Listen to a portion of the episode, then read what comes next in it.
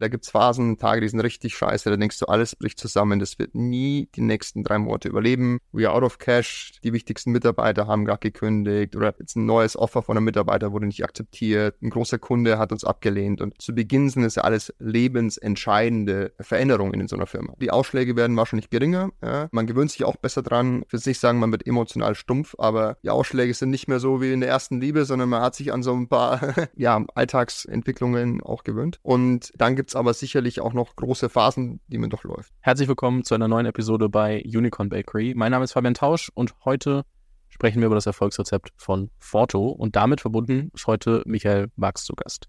Michi ist einer der Gründer von Forto und hat mit seinem Team eine Lösung geschaffen, die es Firmen ermöglicht, alle Waren dieser Welt logistisch von A nach B zu bewegen, indem ihr, also Forto, dabei helft, die richtige Supply Chain zu wählen, zu monitoren und dafür zu sorgen, dass selbst bei einer komplexen Supply Chain auch alles dort ankommt, wo es ankommen soll. Ihr habt inzwischen mehr als eine halbe Milliarde Dollar von Investoren aufgenommen, viele hundert Mitarbeiter, ich glaube so um die 800. Und ihr wart 2021 zum Beispiel, glaube ich, eins der Startups, dessen Namen ich am häufigsten irgendwo gelesen habe in irgendwelchen äh, Medien. Und auch, weil natürlich Logistik in dem äh, Maße extrem heiß war. Und mit dir und mit, mit Michi möchte ich heute darüber sprechen, welche Auswirkungen makroökonomische Entwicklungen auf die Logistikbranche zum Beispiel haben. Also was passiert da gerade eigentlich? Weil, na, wir haben es jetzt gerade auch noch mal kurz im Vorgespräch besprochen, das sind so Sachen, da denke ich als jemand, der nicht so tief drinsteckt, einfach nicht, nicht so viel drüber nach und kriegt das auch gar nicht mit, ehrlicherweise. Welche Implikationen hat das dann für die eigene Org? Also was passiert eigentlich, wenn sich die ganze also Marktdynamik dreht, sowohl in der Logistik spezifisch als auch in der Ökonomie? Und da finden wir bestimmt noch zwei, drei tiefere Themen, auf die wir noch äh, springen können. Deswegen viel geredet, aber ich denke, es ist klar geworden, warum es Sinn macht, hier zuzuhören und dran zu bleiben. Michi, herzlich willkommen bei Unicorn Bakery. Danke, Fabian. Ich hoffe, ich habe mal so relativ gut zusammengefasst, ähm, wo ihr aktuell steht und äh, man hat ein Bild davon bekommen. Was würdest du sagen, ist so die Sache,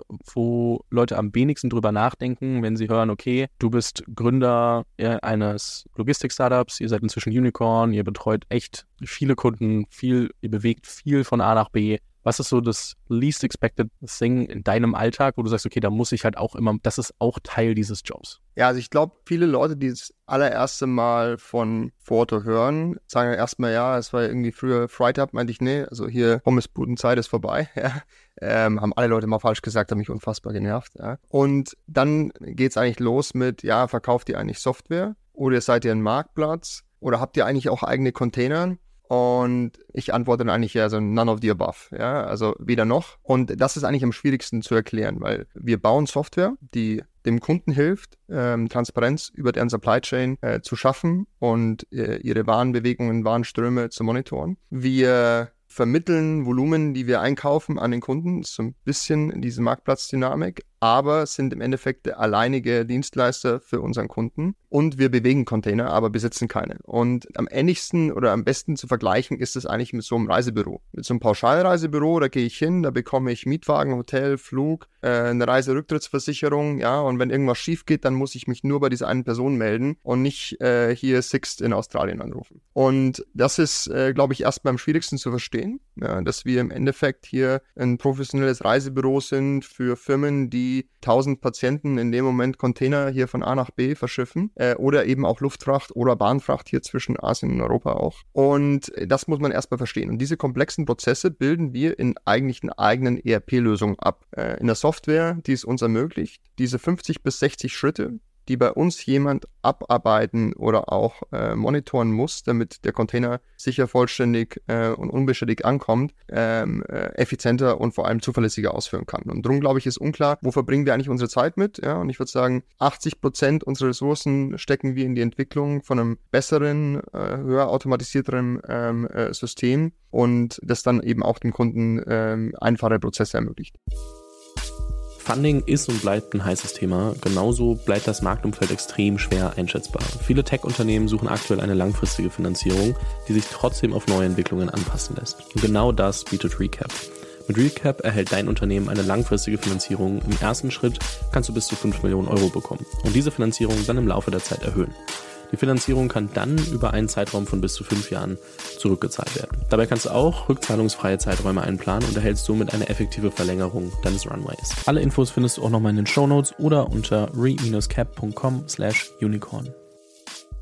Das heißt, zusammenfassend bundelt ihr Services und Dienstleistungen und monitort das dann noch mit eigener Software. Das heißt, äh, so ein Mix. Und ich als Kunde habe dann einfach einen Preis, den ich bezahle und weiß, everything is taken care of. Was ist dann, ich kann mir vorstellen, dass ihr dadurch wahrscheinlich innerhalb der Firma einfach sehr viele Departments habt, weil die einen müssen sich um darum kümmern, dass wir, äh, dass es Zugriff auf Container gibt, die anderen kümmern sich um Software, die anderen gucken, dass irgendwie alles zwischendrin funktioniert. Wie viele, also wie, wie komplex wird das dann, wenn man das irgendwie in, in Einzelteilen betrachtet? Naja, du hast teilweise schon eben Lieferungen oder Shipments, die zehn unterschiedliche Paar Hände berühren. Ja, das ist dann der Supplier in China, dann hast du irgendwie noch Raw Materials, die eventuell auch zugebracht werden müssen. Eine Trucking-Firma, die die Waren von der Factory zum Hafen bringt, äh, Exportverzollung, ähm, Hafenpersonal, dann eben die Partnerfirma, mit der wir die Güter bewegen, ja, MSC, Hapag-Lloyd, CMA, also große Containerreedereien, bis dann hin zu äh, Hafenpersonal in Hamburg, der Trucking, der Barge, der Rail Company, äh, den Verzollungsbeamten, äh, mit denen wir hier zusammenarbeiten, bis dann eben das Warenlager von unserem Zielkunden erreicht ist. Und das müssen wir im Endeffekt bestmöglich äh, so managen, dass am Schluss alles da ankommt, wo es ankommen soll. Jetzt stelle ich mir vor, da den ersten Kunden für zu gewinnen, ist wahrscheinlich gar nicht mal so einfach, wenn man irgendwie als junges Team in so einer etablierten Branche wie in der Logistik sagt, okay, wir sind jetzt hier, wir machen alles anders oder wir, wir, ba wir bauen das irgendwie innovativer. Kannst du dich erinnern, wahrscheinlich kannst du dich erinnern an den ersten Kunden, ähm, wie war das, da das erste Mal irgendwie jemanden von zu überzeugen, dass ihr das auch alles liefern könnt und da das Vertrauen aufzubauen? Ja, also wir sind relativ, wir sind so Ende 2015, Anfang 2016 mit der Idee gestartet und haben dann wirklich zwei, drei Monate einen Sprint eingelegt, die Kernfragestellungen zu ähm, validieren. Und dann war klar, dass wir sowas wie Booking.com für Container bauen. Ja? Und ich habe damals äh, beim alten Arbeitgeber dann gekündigt und war noch irgendwie beim ehemaligen Vorgesetzten dann beim Lunch und meinte, hey, also ich muss jetzt hier raus, wir bauen Booking.com für Container. So once a lifetime opportunity, das wird so groß, das kannst du dir heute noch gar nicht vorstellen. Und meinte, ja, puh, hm, ja, aber er hat jetzt da seinem Sohn so ein Fahrrad bestellt, das kam, glaube ich, auch im Container. Das ist so eine kleine Hamburger Firma, äh, Borvilo. Ich nach dem Lunch sofort Borvelo auf LinkedIn gesucht, Sven Hoffmann, CEO, angeschrieben, hey Sven, wir sind äh, eine junge Firma, die Booking.com für Container baut. Wir wollen deine Container importieren. Ja, und das war im Endeffekt so der erste Schritt dann zur äh, Akquise des allerersten Kunden. Da wussten wir noch nicht, wie die Firma heißt. Wir hatten noch kein Produkt, eigentlich nichts. Aber äh, der liebe Sven hier aus Hamburg hat damals dann äh, unseren ersten Container beauftragt, der dann von Taiwan mit Evergreen äh, nach Hamburg befördert wurde. Und die haben damals so zehn Container gemacht. Ne? Das sind Kunden, die wir heute ähm, großteils eigentlich gar nicht mehr vorwiegend bedienen. Ja, wir fokussieren uns heute eigentlich auf Geschäft von Kunden, die so 250 Container oder mehr pro Jahr bewegen oder eben eine äquivalente äh, Luftfrachtmenge. Ganz kurze Verständnisfrage noch zum, zum Geschäftsmodell. Zahle ich am Ende, wenn ich zu euch komme, einfach nur, okay, das ist der Container und das ist die Menge an Containern, die ich pro Jahr bewegen möchte ähm, und kriege dann dementsprechend trotzdem äh, einfach eine Summe, die ich pro Container bezahle? Oder, weil, oder habt ihr trotzdem auch für die Software zum Monitoren etc. Subscription einfach nur, welche Layer gibt es in der, im Geschäftsmodell? Also, musst dir vorstellen, so eine Rechnung für so einen Container hat wahrscheinlich so 10, 15 Line-Items. Da war jemand wirklich kreativ, der sich da neue ähm, Zahlungspositionen überlegt hat. Ne? Es sind so Sachen wie Bunker Adjustment Factor, ne? also sowas wie Sprit wird teurer ja? oder ähm, Piracy Fee. Aber wir fahren durch ein Gebiet, das jetzt irgendwie vom Piraten betroffen ist. Also da gibt es wirklich, wirklich viele kreative Menschen. Terminal Handling Fees, Document Processing Fees, ja, also Document Processing Fee heißt quasi, wir scannen dein Dokument und es kommt PDF raus, 45 Dollar. Ja. So funktioniert die Industrie heute noch in vielen Bereichen. Ja. Also am Schluss gibt es eben eine Rechnung mit 10, 15 äh, Line-Items ähm, äh, wo ähm, wir meistens günstiger einkaufen, als wir verkaufen. So machen wir, oder verdienen wir unser Geld. Ähm, und die Software bekommt der Kunde ähm, zum jetzigen Zeitpunkt ohne Subscription Fee. Was wir aber sehen, ist, dass wir deutlich besser Neukundengeschäft gewinnen als jetzt herkömmliche Industrie auf das Volumen, auf das wir bieten und auch eine höhere Retention Rate haben. Also Kunden bleiben länger bei uns, äh, als es jetzt im Vergleich beim Wettbewerber äh, der Fall wäre. Und das führen wir eben sehr stark darauf zurück, dass unsere Kunden alle ihre Daten in einem System gut zur Verfügung haben. Aha, okay. Und trotzdem, wenn du sagst, okay, wir haben jetzt irgendwie, eigentlich wollen wir größere Kunden, die weit über 100 Container bewegen, sodass wir dann irgendwie wirklich auch Volumen zusammenkriegen. Trotzdem seid ihr ein junges Unternehmen, das erstmal Vertrauen bauen muss. Und äh, so wie ich das wahrnehme, ist die Logistikbranche schon sehr konservativ. Und ähm, ich weiß nicht, ich stelle mir jetzt nicht vor, dass ich da irgendwie in kurzer Hose, Birkenstock und so einfach mal reinmarschiere und sage, hier bin ich. Äh, und die haben alle auf mich gewartet. Wie hast du über die Jahre das wahrgenommen? So wie verschiebt sich, also von, okay, wir werden als kleines Startup wahrgenommen und bis hin zu, wir werden wirklich ein etablierter Player. Wie waren da die Schritte ähm, oder, oder die verschiedenen Phasen und, und wie hast du das vielleicht auch aktiv versucht zu steuern? Ja, es ist natürlich immer so ein bisschen Henne-Ei-Problem. Ne? Zu Beginn hast du gar nichts. Du hast wieder Volumen, das heißt, du bekommst beschissene Preise. Du hast, ähm, also wir hatten ursprünglich im Team jetzt keinen erfahrenen Logistiker der mit 20 Jahren irgendwie Speditionserfahrung beim Kunden auflauf, auflaufen kann und auch so ein bisschen diesen Stallgeruch mitbringt. Und äh, so mussten wir uns da an allen Fronten ein bisschen nach vorne kämpfen. Ja. Äh, wir haben dann äh, Partner-Agreements mit äh, großen Carriern abgeschlossen, die uns leicht bessere Raten zur Verfügung gestellt haben. Dafür haben wir mit denen einmal im Quartal Digitalisierungsworkshops gemacht. Ähm, wir haben dann sehr viel auch mit Advisern zusammengearbeitet oder versucht, ähm, ähm, Leute als Angel-Investor zu gewinnen, die uns ein bisschen auch den Fuß in die Industrie aufmachen konnten. Am Schluss würde ich sagen, war das Erfolgsrezept aus gutes Produkt bauen, damit Kunden gewinnen, mit diesen Kunden Mitarbeiter überzeugen, die dann wiederum größere Kunden gewinnen, wahrscheinlich eigentlich das erfolgreichste Flywheel, das sich dann äh, eingefunden hat, ähm, weil es natürlich als junge Firma und ich habe da heute Morgen im Sport erst mal darüber nachgedacht, als mir so zwei, drei Namen eingefallen sind, die wir in den ersten Jahren geheiert haben, die heute wahrscheinlich nicht mehr irgendwie ganz die Anforderungen erfüllen würden, aber damals war es eben sehr schwer, wirklich die auch das, die, die, perfekten Talente für die jeweiligen Aufgaben zu finden.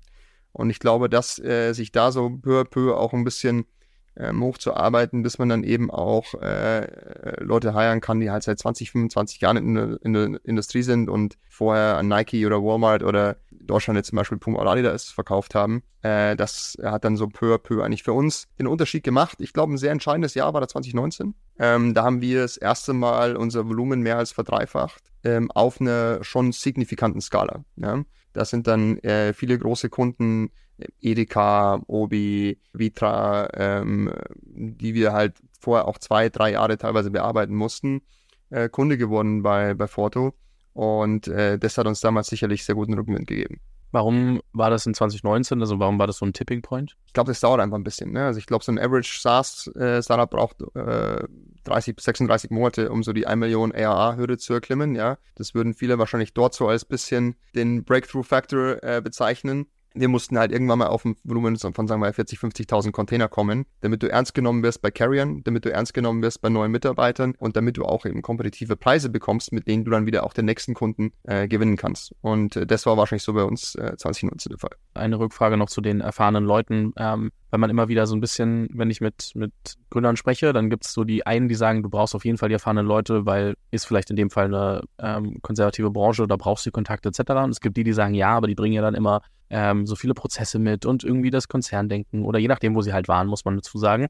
Es gibt ja bestimmt ähm, sehr erfahrene Leute, die zu euch gepasst haben und sehr erfahrene Leute, die nicht zu euch gepasst haben. Wie hast du herausgefunden, passt jemand, also was musste eine Person mitbringen, die zwar irgendwie sehr viel Erfahrung und Netzwerk etc. in dem Bereich hatte, aber trotzdem noch zu euch als Startup gepasst hat? Es gibt so zwei Dinge, die ich da immer versuche im Interview zu erfragen und zu testen. Das erste ist, wie stellst du dir deine neue Rolle vor, deine neue Aufgabe vor? Und das ist für mich wichtig, weil es gibt mir immer eine Indikation von, wie reflektiert ist die Person, was ist die Erwartungshaltung, kommt jetzt zu uns, weil sie einfach jeden Tag wieder Turnschuhe tragen möchte ja? und wir vielleicht eine legerere Office-Kleidung auch erlauben oder hat die Person wirklich Lust, Sachen selbstständig mit aufzubauen, Ärmel hochzukrempeln und wieder auch deutlich näher am Kunden, näher am Produkt zu arbeiten. Das zweite ist das Grad an Neugierde. Ja? Also äh, glaubt die Person, dass sie uns erklären muss, wie die Prozesse funktionieren müssen und äh, glaubt die Person, dass sie uns ihre Erfahrung beibringen muss? Oder ist die Person so neugierig, dass sie sagt, hey, ihr seid ein neues Umfeld, ich will mich da weiterentwickeln, ich will lernen und ich kann sicher etwas auch dazu beitragen.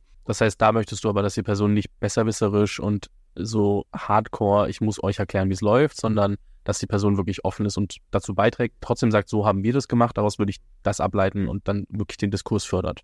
Das dritte ist äh, dann so ein Stück weit Selbstständigkeit, ja. Also es gibt schon viele Leute, wenn die mal zehn Jahre im Konzern waren und dann mit eigener Assistenz und die sind es gewohnt, halt immer mit einer gewissen Brand aufzutreten, äh, auf ein gewisses Team Zugriff zu haben, das sie natürlich auch entlastet. Und da gibt es sicherlich immer wieder Outlier und die haben wir Gott sei Dank immer wieder gefunden, die halt trotzdem ihr auch nochmal ihren eigenen Kalender managen können, die ähm, Leute über LinkedIn anschreiben, wenn sie jetzt von vom Recruiting-Team mal nicht sofort äh, die, äh, die passenden Kandidaten bekommen, die selbst auch natürlich ein gutes Team mitbringen, weil ihnen die besten Leute seit Jahren immer wieder auch gefolgt sind. Und ähm, da achte ich auch drauf. Also Degree an, an Selbstständigkeit und eben auch, ich sage mal, ähm, Charakter, der oft darauf äh, charakterisiert ist, wie oft sie in vorherigen Jobs auch dann Mitarbeiter heiren konnten, ähm, für die, die für sie schon mal vorher gearbeitet haben. Wie fragst du oder wie erfragst du das Thema Selbstständigkeit zum Beispiel? Weil es ja seines, also lässt du die Leute einfach beschreiben und wenn du merkst, okay, die haben dann irgendwie Assistenz und alles und dann sagst du. Ich frage, äh, also wie sah dein bisheriges Team aus? Wie sah deine bisherige Woche aus? Was sind die Themen, an denen du primär gearbeitet hast? Was sind Sachen, die dir selbst extrem viel Spaß machen? Was war so die tollste Aufgabe in den letzten zehn Jahren, wo du so dich am meisten im Flow gefühlt hast? Ähm, was waren äh, die Themen,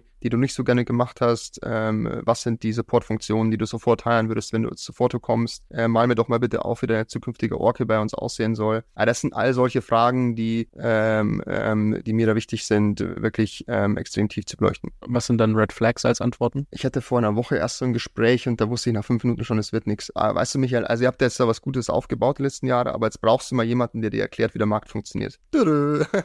Klingt super. Da kam der Zonk. Klingt, klingt äh, super. Das äh, war so ein bisschen, da hat mir so dieser Aspekt an Curiosity to learn ein bisschen gefehlt, ja. Verstehe ich gar nicht. Und dann hat das Flywheel immer besser funktioniert. Ihr habt äh, mehr Kunden gewonnen, ihr habt äh, mehr, mit, mehr Mitarbeiter, die auch noch, also das Team noch besser, noch besser gemacht haben. Äh, in derselben Zeit musst du irgendwie managen, also du hast vorher schon mal eine Firma gegründet, nur das habe ich vorhin äh, verschwiegen. Ähm, du hast also schon eine gewisse Erfahrung. Ich glaube, ihr wart damals 60 Leute zu, zu Peakzeiten ungefähr. Und ähm, jetzt seid ihr aber irgendwie gerade um die 800. Das ist ja schon nochmal eine andere Wachstumsphase, die du da mitgemacht hast. Wie ist das für dich als, ähm, als Gründer und als, als CEO gewesen, da dann ähm, mit der Firma mitzuwachsen? Wo bist du vielleicht auch an deine Grenzen gestoßen? Boah, ich glaube, äh, vor allem in so ähm, sehr extremen Wachstumsphasen hast du wahrscheinlich so jedes Quartal einen neuen Job oder alle drei, vier Monate eben äh, eine neue ähm, Kernaufgabe. Sei es das erste Mal ein Executive Team zu bauen, sei es das erste Mal zu internationalisieren, sei es ein neues Produkt einzuführen, sei es all of a sudden wieder deutlich näher am Kunden zu arbeiten und dann eigentlich so ein Senior Key Account Manager zu spielen. Ja. Also ich glaube, man muss sich da extrem schnell immer wieder auch selbst fragen, okay, wo habe ich aktuell am meisten Impact? Äh, von dem her für mich eigentlich die wichtigste, Frage, so what are jobs only I can do? Und ich glaube, die musst du dir als Gründer äh, oder vor allem auch als Gründer und CEO einmal im Quartal stellen. Das zweite ist natürlich, what are things that I have to do and that I also really enjoy doing. Ähm, also wo habe ich so meine, ich glaube in der Fachpresse nennt man das so Zone of Genius, ja, also nicht nur, was muss ich machen, sondern was mache ich auch gerne. Ich glaube, da bist du immer einen Ticken besser. Ja? das muss man für sich herausfinden, also Reflexion. Ja? Also was mache ich gerne, was gibt mir Energie, was treibt mich an. Das war für mich zum Beispiel immer auch das Gespräch mit Kunden und Partnern, weil ich da immer, immer sehr viel dazugelernt habe. Und natürlich auch dann wieder wichtiges Feedback in die Organisation reintragen kann. Was machen wir schon gut? Was können wir noch besser machen? Was muss unser Produkt eigentlich jetzt noch zeigen? Und was machen aber vielleicht auch andere sehr gut? Ne? Das war auch von der Partnerseite immer wieder auch sehr, sehr spannend. Und ich meine, das dritte ist sicherlich auch als Gründer so ein bisschen das Thema Resilienz. Das ist vorher angesprochen, diese Phasen, die man durchläuft, ähm, das ist zu Beginn, so die ersten zwei, drei Jahre, natürlich ein extremes Auf und Ab. Ähm, so von minus 10 auf plus 10, ne? also im Personal NPS. Äh, da es Phasen, Tage, die sind richtig scheiße, da denkst du, alles bricht zusammen, das wird nie die nächsten drei Monate überleben. We are out of cash, die wichtigsten Mitarbeiter haben gar gekündigt oder jetzt ein neues Offer von einem Mitarbeiter wurde nicht akzeptiert, ein großer Kunde hat uns abgelehnt und zu Beginn sind es ja alles lebensentscheidende äh, Veränderungen in so einer Firma. Ne? Wenn du jetzt zehn Kunden hast und dir zwei absagen, wird es Eis schon mal ein bisschen dünn, auf dem man sich bewegt. Das ändert sich mit der Zeit. Ne? Die Ausschläge werden wahrscheinlich geringer. Ja? Äh, man gewöhnt sich auch besser dran. Ähm, ich will nicht sagen, man wird emotional stumpf, aber äh, es ist auf jeden Fall dann, die Ausschläge sind nicht mehr so wie in der ersten Liebe, sondern man hat sich an so ein paar äh, ähm, ja, Alltagsentwicklungen ähm, auch gewöhnt. Und äh, dann gibt es aber sicherlich auch noch große Phasen, die man durchläuft. Ne? Wir sind 2020 von, oh scheiße, wir wissen nicht, ob wir die Firma zumachen müssen, weil alle Leute im Warenlager nicht mehr arbeiten können und vielleicht sämtliche Konsumenten aufhören zu konsumieren. Im März 2020 zu, oh, wir haben jetzt gerade sieben Boeings gechartert, um Medical Equipment einzufliegen und wir sind profitabel diesen Monat, vier Wochen später äh, gelaufen. Wir waren Anfang März 2020 irgendwie 240 Mitarbeiter, ne? Sind dann auf ähm, äh, knapp 1000 angewachsen. Ähm, äh, zwischenzeitlich, äh, sich die Logistik äh, während Covid, wo jeder Sachen gekauft hat, die zu Hause noch mal ein bisschen netter gemacht haben oder draußen äh, noch mal ein bisschen ähm, für mehr Unterhaltung gesorgt haben, äh, durch, durch, durch ein wirklich ähm, ähm, sehr steilen äh, Wachstum gegangen und jetzt hat sich in den letzten 18 Monaten die Logistik wieder normalisiert. Ja, und 2020, äh, 2022 war das sicherlich kein einfaches äh, Jahr, in dem sich ähm, Containerfrachtraten äh, von in Hochzeiten 15.000, 16.000 Dollar wieder auf jetzt aktuell unter 1.000 Dollar, um die 1.000 Dollar äh, entwickelt haben, in dem sich die Nachfrage natürlich vor allem auch beim deutschen Konsumenten sehr stark normalisiert hat.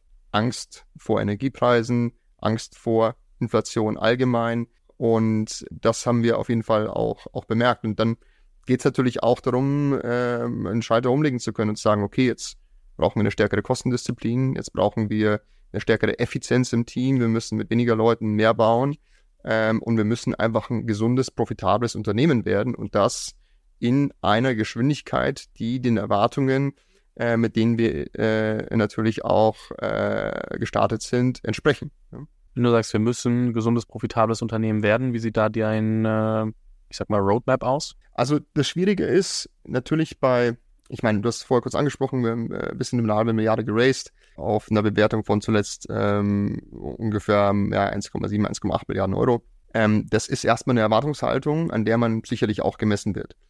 Die ist jetzt vielen Inve oder ist zumindest vielen Investoren bewusst, ja, dass sich, und das sieht man jeden Tag am Public Market, ja, ähm, bei deutschen äh, ähm, ehemaligen Digi bei deutschen Digitalfirmen, die gelistet sind, sehr stark auch bei US-amerikanischen, ähm, wie sich da die Bewertung entwickelt hat, auf Basis von höheren Zinsen, auf Basis von äh, sicherlich auch wieder mehr Fokus auf ähm, profitablen, cashflow-positiven Unternehmen. Diese Erwartung steht. Ja, gegen die wollen wir auch liefern. Und äh, dementsprechend macht es keinen Sinn, wenn Forto nächste Woche oder in drei Monaten profitabel wäre. Ne?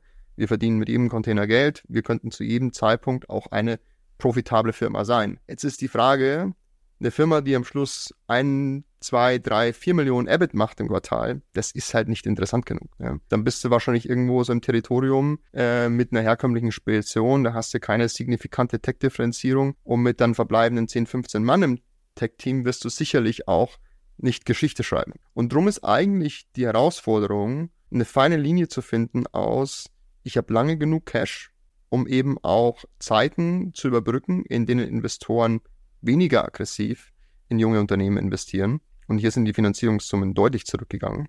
Und gleichzeitig eigentlich mehr zu zeigen im Sinne von Wachstum, im Sinne von Profitabilität, aber auch äh, Differenzierung zum Wettbewerb. Und darum haben wir hier ähm, schon auch sehr viele Änderungen vorgenommen und sind jetzt bis äh, weit über 2026 finanziert. Ja, also haben eher auf dreieinhalb, vier Jahre Runway optimiert, entwickeln uns produktseitig schneller wie noch nie äh, und stärker wie noch nie. Haben dieses Jahr unsere Shipment-Produktivität, also wie viele Shipments wir pro Mitarbeiter bewegen können, um fast 30 Prozent steigern können, haben ähm, Features eingeführt, mit denen wir pro Container ungefähr 20 Prozent mehr verdienen die wirklich komplett gleichen Shipments mit einer intelligenten Pricing-Funktion versehen, die 20% mehr Marge jetzt eben ausspielt. Haben sehr viel im Bereich Visibilität gemacht ähm, und ich habe die letzten drei Monate jetzt ungefähr mit 40, 50 Kunden gesprochen.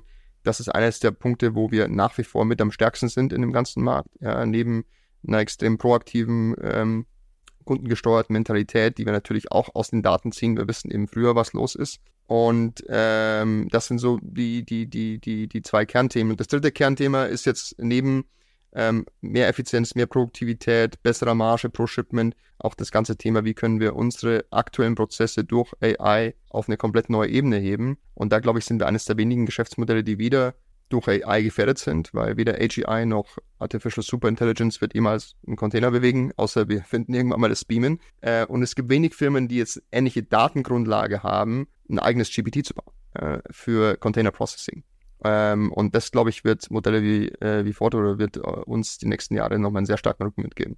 Eine Frage, die sich mir gerade ergeben hat, einmal aus der Situation, wo du gesagt hast, äh, Covid von 0 auf 100, der dann nochmal irgendwie komplett aufgedreht und äh, extrem schnell gewachsen ist ja auch. Äh, und jetzt aber auch, wie du gerade über AI und andere Themen gesprochen hast, ist ja immer wieder, gibt es so verschiedene Möglichkeiten, wo man sagen kann, okay, da gehe ich all in oder das lasse ich doch aus. Und also es gibt ja unendlich Sachen, die man heute machen könnte. Wie evaluierst du ähm, strategische Entscheidungen und äh, solche Opportunitäten für die Firma? Weil sowas wie Corona mit, äh, wir chartern ähm, sieben Boeings waren das, glaube ich, und äh, wachsen dann von 200 auf circa 1000 Leute, das ist ja schon wirklich all in, all in gehen, so. Das ist ja wirklich vollkommen aufdrehen.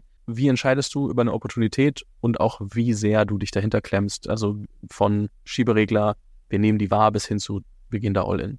Ich glaube, das ist äh, nie komplett einfach und ähm, es wäre jetzt zu einfach zu sagen, muss man Case by Case entscheiden. Ich versuche das mal so weit zu differenzieren, um vielleicht so ein paar Kernentscheidungsframeworks äh, ähm, die ich mir über die Jahre hinweg ähm, äh, angeeignet habe oder auch äh, äh, gelernt habe, ähm, ähm, zu teilen.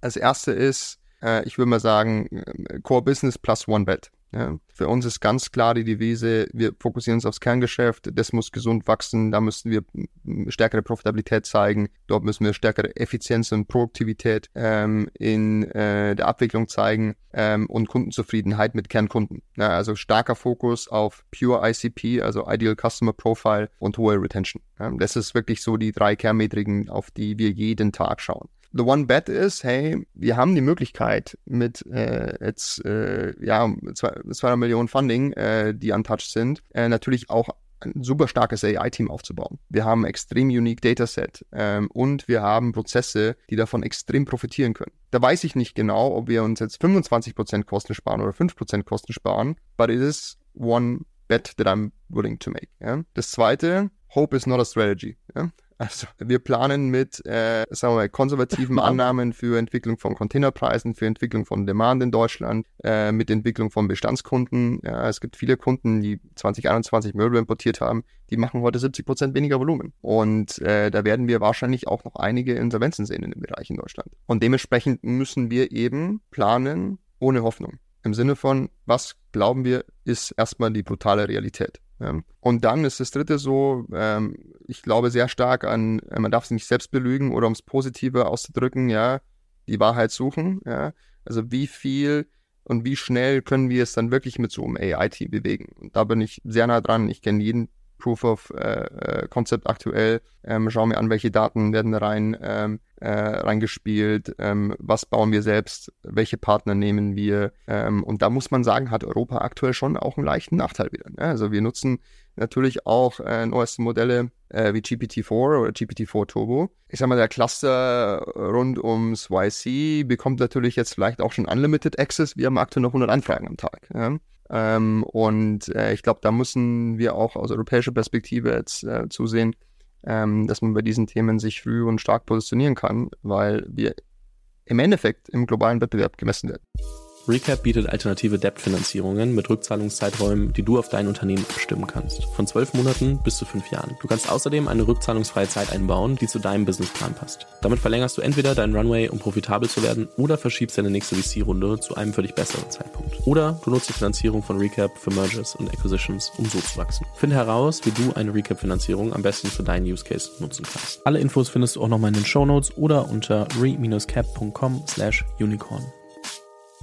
Es werden bestimmt ein paar Deutsche fragen, warum nutzt ihr nicht Aleph Alpha zum Beispiel? Also ich will mal ganz kurz, also deine, wie, wie nimmst du den, ich will gar nicht einzelne Player ähm, so im, im letzten Detail durchkauen, sondern wie schaust du dir so einen Markt an auch und entscheidest, welche Partner ihr nehmt? Als jetzigen Zeitpunkt ist da immer noch sehr viel Testing im, äh, im Spiel. Also was ähm, sicherlich am wichtigsten, was ist das beste Modell, ja, was ist ähm, ähm, kommerziell sinnvoll im Sinne von bezahlbar für die, ähm, also per Unit Cost versus per Unit Benefit. Was ist skalierbar? Also 100 Anfragen am Tag, quite frankly, kann das beste System sein, es wird einfach nicht reichen. Ja? Äh, aber ich kann da halt mit 128.000 Tokens aktuell die ähm, komplexesten Anfragen stellen. Ja? Ich glaube, nur ein Tropic kann aktuell mehr, die äh, ungefähr 200.000. Und das äh, ist, ähm, wie wir sagen, sind die, die, die, entscheidenden Themen, aber zum jetzigen Zeitpunkt ist da eben noch nicht festgelegt, mit welchen Partnern wir langfristig zusammenarbeiten.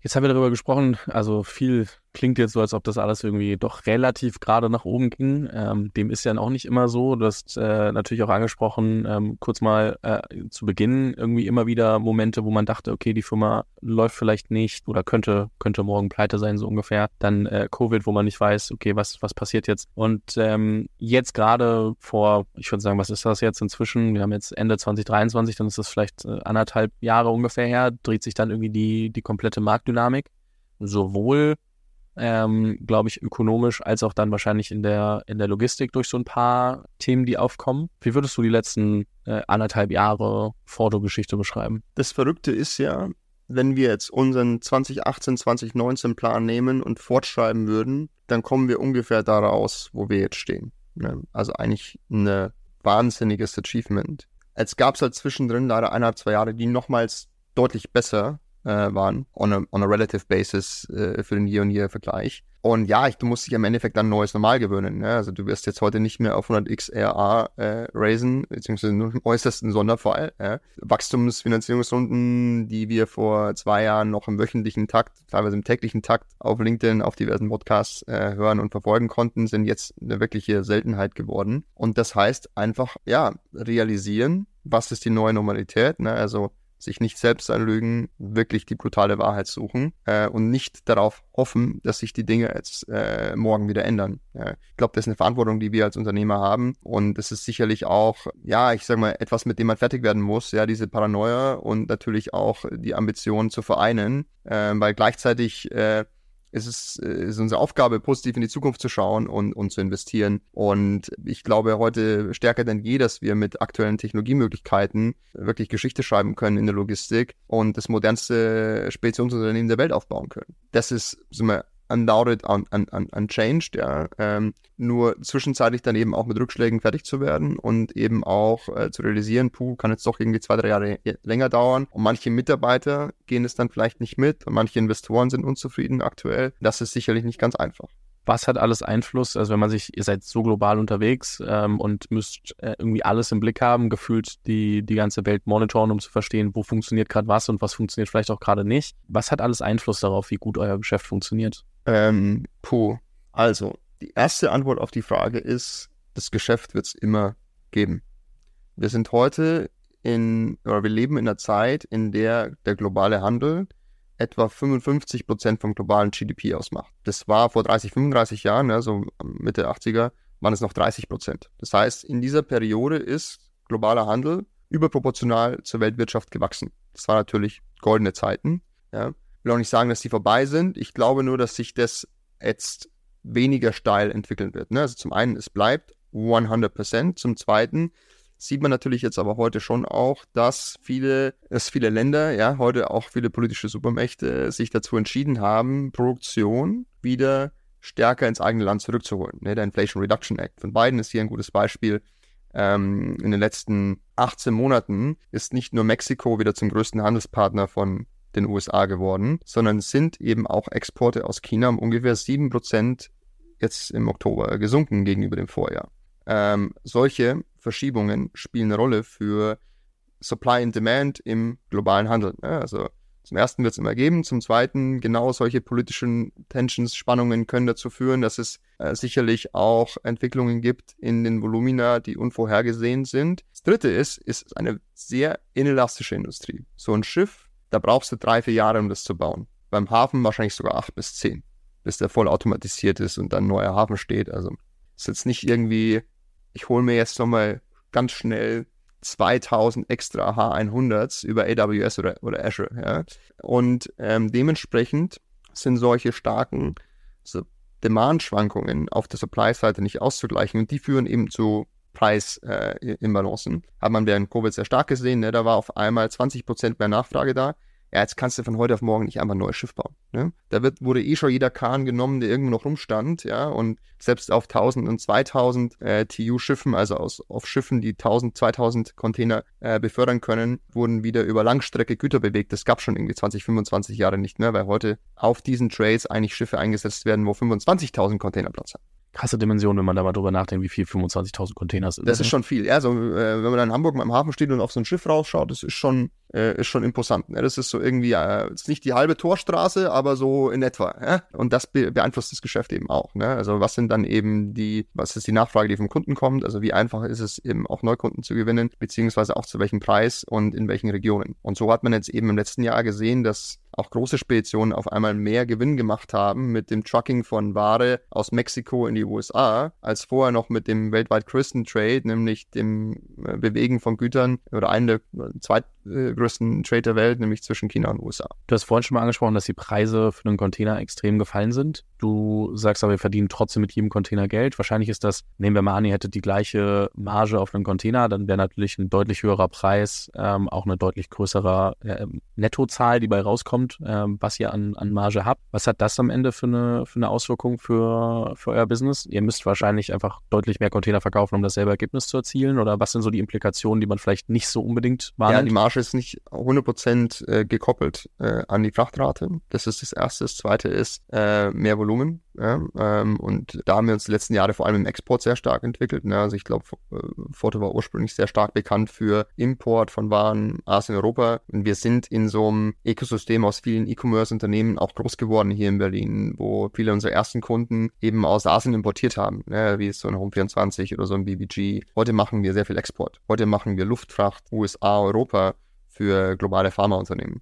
Und äh, da hat sich Forto in den letzten 18 Monaten auch nochmal unfassbar weiterentwickelt, was äh, die Transportprodukte angeht, also die Abdeckung von weltweiten äh, Transport Lanes und aber auch die Maturity von Kunden, die wir da gewinnen konnten, die wir jetzt sicherlich vor zwei, drei Jahren noch nicht gewinnen hätten können. Wie ist das trotzdem? Also ich meine, Logistik, Hype-Thema 2020, 2021, dann irgendwo so ein bisschen der Hype drumherum abgeflacht. Äh, klingt jetzt, also ist alles immer salopp gesagt, ne? also immer mit bitte ähm, take it with a grain of salt, aber was macht das mit der Stimmung im Team? Hm, also ich glaube, also es ist eine sehr, sehr gute Frage, weil die müssen ja genauso auch mit diesen Emotionen fertig werden. Ne? Und ich glaube, die einzige Frage, die man sich da selbst stellen muss, ne, also ich glaube, in the short term, uh, markets are voting machines. Uh, in the long term, Markets are weighing machines. Ja? Und ich glaube, das ist jetzt auch unsere Herausforderung beziehungsweise unsere Aufgabe als, äh, ähm, als Manager in, äh, in Foto und das ganze Leadership-Team ähm, zieht da sehr stark an einem Strang zu kommunizieren, ähm, was eigentlich die Fundamentals sind, auf die wir schauen sollten. Ja? Ähm, und ich glaube, diese Herausforderung haben viele Firmen. Ja, die haben jetzt, weiß ich, auf hohen Bewertungen geraced. Der Umsatz ist kurzfristig sehr stark gestiegen. Und jetzt geht es einfach fundamental darum, eine gute Company zu bauen. Ja? Ähm, wir haben das Glück, ein unfassbar starkes Team zusammengestellt zu haben. Wir haben das Glück, in dieser Industrie äh, das stärkste Balance Sheet zu haben. Es gibt keine andere Firma, die ich kenne, die da jetzt irgendwie knapp vier Jahre Runway hat. Es gibt keine Firma, die ich kenne, die mit so einer starken Ausgangstechnologie äh, im, im Rennen ist. Und ja, das glaube ich, muss man auch erstmal als Team realisieren. Und ich glaube, da haben wir jetzt sicherlich keine einfache, aber eine sehr erfolgreiche Periode hinter uns, wo die stärksten und äh, wichtigsten Mitarbeiter alle mit an Bord geblieben sind. Das ist auf jeden Fall eine sehr beeindruckende Story und äh, oder insgesamt Entwicklung auch. Und äh, ich schließe mal so ein bisschen kurz das Kapitel Foto, weil du sprichst da nicht ganz so häufig drüber. Du hast jetzt letztens mal einen Podcast dazu gemacht, aber du bist ja auch doch ziemlich aktiv als, als Angel Investor. Du hast, glaube ich, was hast du gemacht? 35 Investments oder so ungefähr? Wenn ich es richtig äh, zumindest irgendwo mal raus äh, geresearched habe, sind auf jeden Fall einige zusammengekommen über die, über die Jahre. Das heißt, du sprichst ja auch viel mit, mit Early Stage Foundern und äh, sprichst mit denen. Was sind gerade so die, die Themen, denen du, die du denen am meisten mitgibst, äh, wo du sagst, okay, das ist gerade so meine Gedankenwelt. Äh, darüber solltet ihr viel früher nachdenken, als wir das vielleicht getan haben. Ja, das war eigentlich nie so der Plan, irgendwie so ähm, ähm, äh, Angel Investor zu werden. Das ist wirklich eigentlich eher passiert und das ist eigentlich eher selten im Leben, weil ich würde sagen, ich bin schon jemand, der eigentlich eher, äh, eher, eher plant. Ähm, wir haben vor fünf Jahren, äh, Norina, ein, ein Sängerfreund und ich, äh, ein Elective am CTM an, angeboten. Da ähm, haben wir beide zusammen studiert und wollten eben Teil unserer Learnings im Bereich äh, Fundraising und sicherlich auch Company Building äh, an junge Studenten weitergeben. Das war damals sicherlich 2017, 2018 noch so in den frühen Phasen, wo wir beide mal ein, zwei Runden geraced haben und äh, so gerade so Series A hinter uns hatten. Aber das Selective hat damals sehr starken Anklang gefunden. Mittlerweile glaube ich sogar ein, zwei Jahre Warteliste, Warteliste und äh, ist mit, mit so, zum, zu einem der, der beliebtesten Wahlfächer geworden, was uns natürlich extrem freut wir konnten natürlich auch immer mehr, mehr Learnings teilen und wahrscheinlich in Summe ist es so das längste Kamingespräch, an dem die Studenten da jeweils äh, ähm, ähm, ähm, äh, teilnehmen. Und da sind natürlich immer wieder auch spannende Firmen rausgekommen, ähm, wo wir auch immer wieder Anfragen von Gründern bekommen haben zu äh, Hilfe bei ersten Finanzierungsrunden. Und in der Zwischenzeit, also ich habe jetzt ungefähr 40 Investments gemacht, hat es mir immer wieder auch extrem viel Energie gegeben, halt da mit jungen Gründern zusammenzuarbeiten. Auf vor allem drei Themen. Zum einen, also Family Issues. Ja, äh, ich habe das oft miterlebt, dass die Chemie zwischen Gründern sehr, sehr oft den Erfolg des Unternehmens mitbestimmt. Aber wo gehst du hin? Kannst du jetzt nicht zur MVC gehen, weil soll ja in der nächsten Runde eigentlich sein Prorata machen. Ähm, und äh, da gibt es oft Themen, ähm, wo ich sicherlich die eine oder andere Erfahrung teilen kann, das zweite Fundraising. Ich meine, ich mache den Job jetzt seit zehn Jahren. Ähm, es gibt äh, wahrscheinlich wenige Investoren, äh, die man noch nicht kennengelernt hat, äh, ähm, äh, wo man eben auch jungen Firmen mal äh, eine Tür öffnen kann. Das dritte ist sicherlich auch so Daily Operating Challenges, also dieses Auf und Ab so ein bisschen zu relativieren und vielleicht auch mal zu zeigen, okay, äh, wie, wie kommt man da wieder raus? Ähm, äh, Organisationsweiterentwicklung. Ähm, und ich glaube in Summe, ähm, was kann ich da weitergeben? Also zuallererst das, was die Leute am meisten brauchen. Ja, also ich habe jetzt da nicht mein Blueprint und mache einmal im Jahr eine Session und sag so, gewinnt ihr die besten Kunden oder das ist irgendwie mein Go-to-Market-Model oder so muss ein Fundraising-Pitch aussauen, sondern es ist so ein bisschen Support by Demand ähm, und freue mich, dass mittlerweile eigentlich auch der, der, der meiste beste Dealflow über Gründer kommen, den, die ich halt vor vier oder fünf Jahren investiert habe, die mich da jetzt auch als Investor weiter äh, empfehlen. Und ja, also ich glaube, ich glaube, so eine, äh, äh, eine Dimension, die ich da sehr oft geteilt habe, ist, ich glaube, man darf sich eben selber nicht anlügen und ähm, das bedeutet im Umkehrschluss, die Zeiten, die wir jetzt 21, 22 vor allem auch von der Kapitalmarktzeit erlebt haben, die kommen wahrscheinlich so schnell nicht wieder. Ja? Also schnell eine neue Realität äh, realisieren und auch harte Entscheidungen treffen. Hast du das Gefühl, gar nicht die Gründer, die du investiert hast, sondern generell, dass, ähm, ich sag mal, nehmen wir mal die deutsche Startup-Szene, dass sie inzwischen realisiert hat, wo wir stehen? Oder sind da viele noch mit, mit Scheuklappen unterwegs und sagen, nein, nein, das wird schon wieder? Jetzt, glaube ich, haben es äh, schon alle realisiert, gehen sehr unterschiedlich damit um. Letztes Jahr war das auch nicht so. Und ja, ähm, ich denke mal, dass ähm, also ich habe vor 18 Monaten mal mit, äh, wir haben über Maersk einen Investoren immer wieder auch spannenden Zugang zu International Policy Experten oder eben aber auch Ökonomen. Ne? Und der Chief Economist von Maersk als größte Containerreederei der Welt hat natürlich Zugang auch zu sehr spannenden Daten. Die Aussage von ihm war damals so, es wird sicherlich jetzt nicht die härteste Rezession, die wir leben, aber in Europa kann es schon eine sehr, sehr lange werden.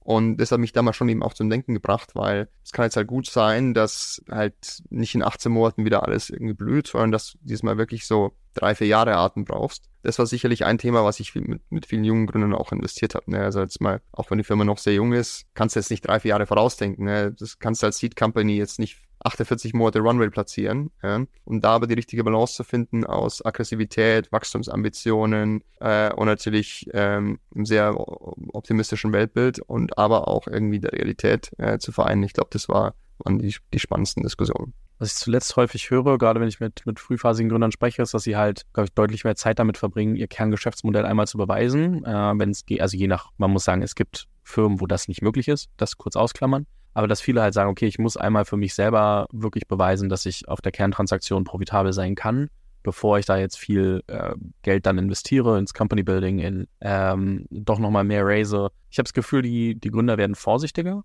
in, in vielen Bereichen. Und ich glaube, das ist gut, dass wir nicht so 2020, 2021 irgendwie jeder kriegt Geld für alles und äh, haut erstmal, stellt erstmal 30 Leute ein, so ungefähr haben. Aber gleichzeitig ist immer die Frage, wie, wie denkst du darüber? Ist das was, wo du sagst, okay, du musst, wenn du, also bis zu welchem Grad ist es auch so, ich habe das Gefühl, die Leute versuchen, risikoaverser Firmen zu bauen und nicht, sind nicht mehr so risikobereit dabei. Weißt du, was ich meine?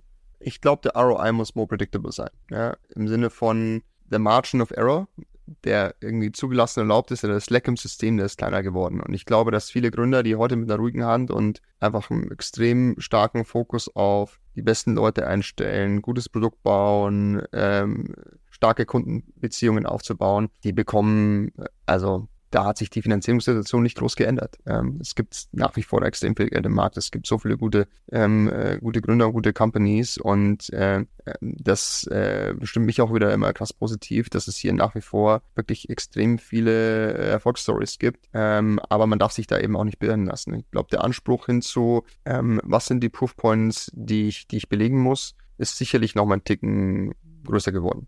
Aber du musst jetzt nicht als Seed Company ein Path to Profitability in 18 Monaten aufzeigen. Also ich glaube, das ist auch Quatsch. Wenn du mit deinen äh, Gründern sprichst äh, oder deinen, deinen Portfolio-Companies und die planen jetzt, sagen wir mal, ihre Series A, planen die für 24 Monate Runway, planen die für 36? Was ist auch so deine Empfehlung? In der Vergangenheit hätte, hätte man wahrscheinlich gesagt, so, so 18 bis 24 Monate. Heute, wie du eben angesprochen hast, ist schon eher so der Korridor 24 bis äh, 36 Monate. Aber auch da kommt es ganz stark darauf an, wie stark ist die Firma bisher gewachsen, was ist die Pipeline, die die, äh, äh, die, die Company aufgebaut hat, ähm, wie viel müssen die jetzt heiren. Ne? Es gibt auch viele Teams, die mit deutlich kleineren ähm, Headcounts äh, jetzt zu 1, 2, 3 Millionen ARA gewachsen sind, ja, die einfach deutlich effizienter sind. Und in der Vergangenheit jetzt bei vielen Series A's das größte Problem ist danach, erstmal zu heiren. Ja? Weil du bist, was ich, vielleicht 3, 4, 5x hier und hier gewachsen, hast nochmal 4x versprochen. Puh, da brauchst du dann auch ein deutlich größeres Team.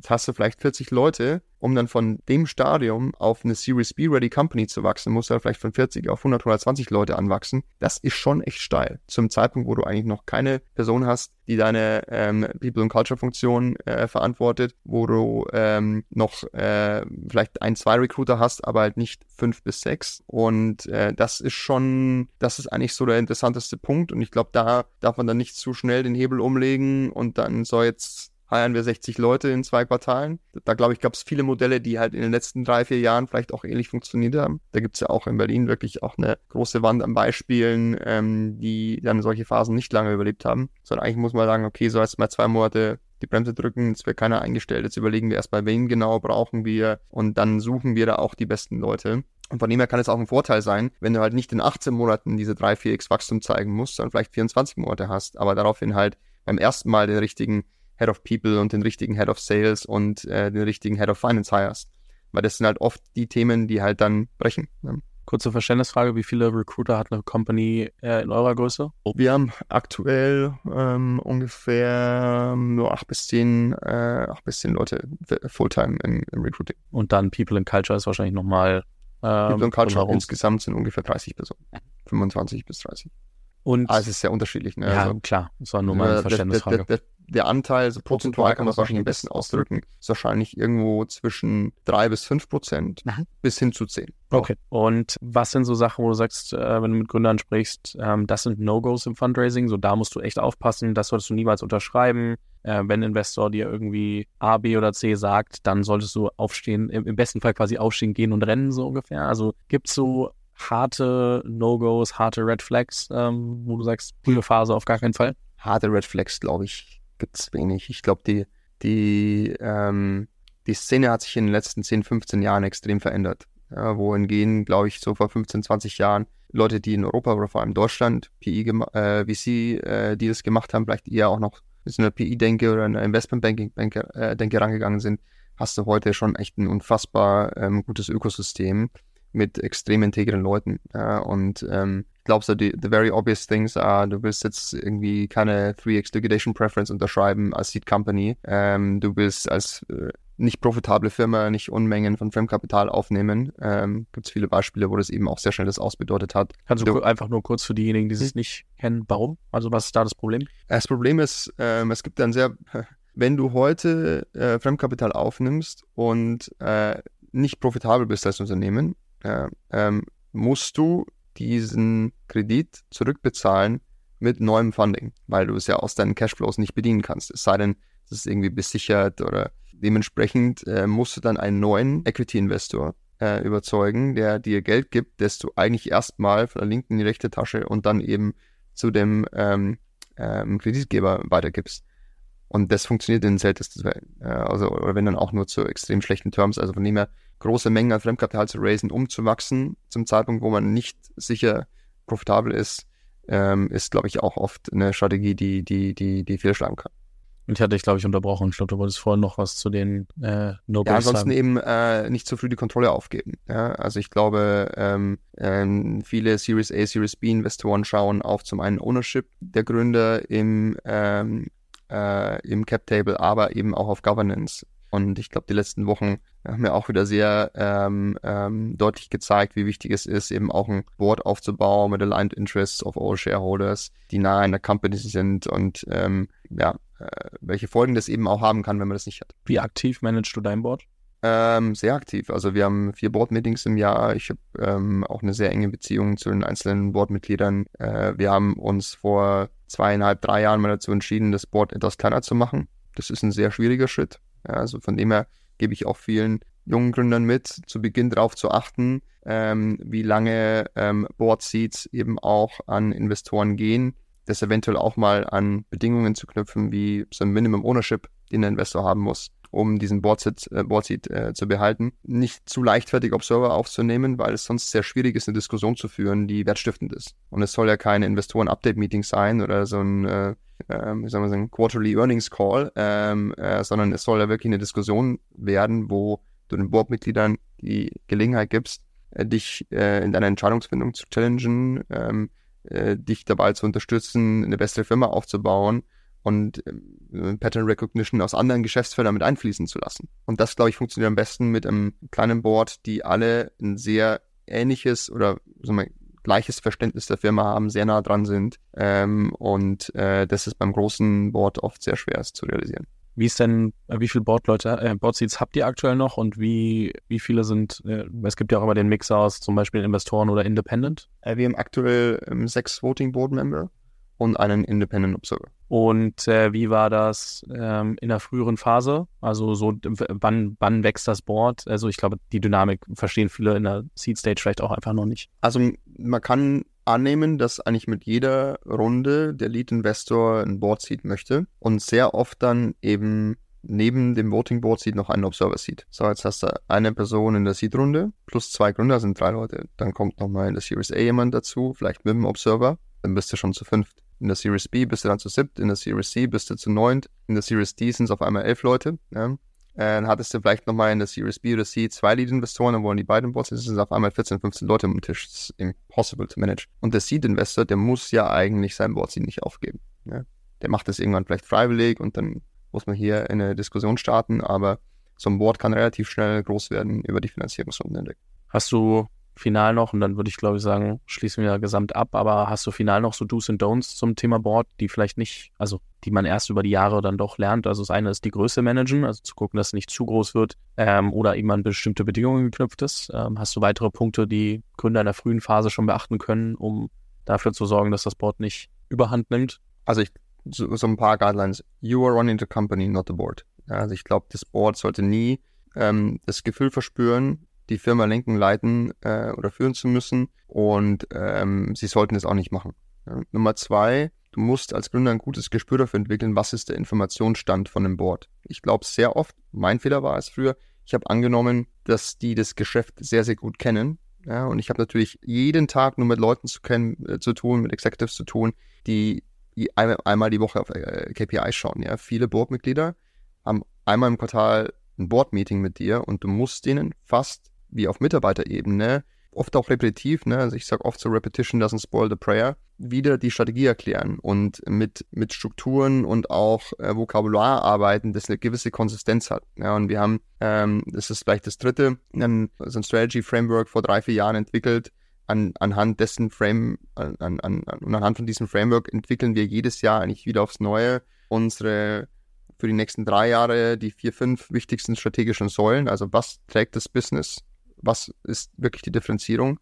Aus denen leiten wir dann ab ähm, die äh, Core Objectives und aus darunter kommen dann die OKRs. Ne? Das ist so quartalsweise, jahresweise, ähm, dreijahresweise. Und das ist so ein Turnus und dem können die Leute folgen. Die haben verstanden, ah, okay, jetzt hier End-to-End -End, äh, Productivity, ja, ist jetzt so ein Strategic Pillar. Unter diesem Pillar steht jetzt dann für nächstes Jahr End-to-End -End System, also selbes System in allen Regionen. Und das Key Result äh, fürs äh, nächste Quartal ist dann, okay, wir wollen jetzt unser Invoicing-System äh, in Vietnam launchen, damit wir in Zukunft in jedem Land die gleichen Rechnungen schreiben. Und ähm, das hilft sehr. Und das auch wieder sehr, sehr oft zu wiederholen, ähm, ist, glaube ich, entscheidend und dann sicherlich nichts Neues, aber extrem wichtig.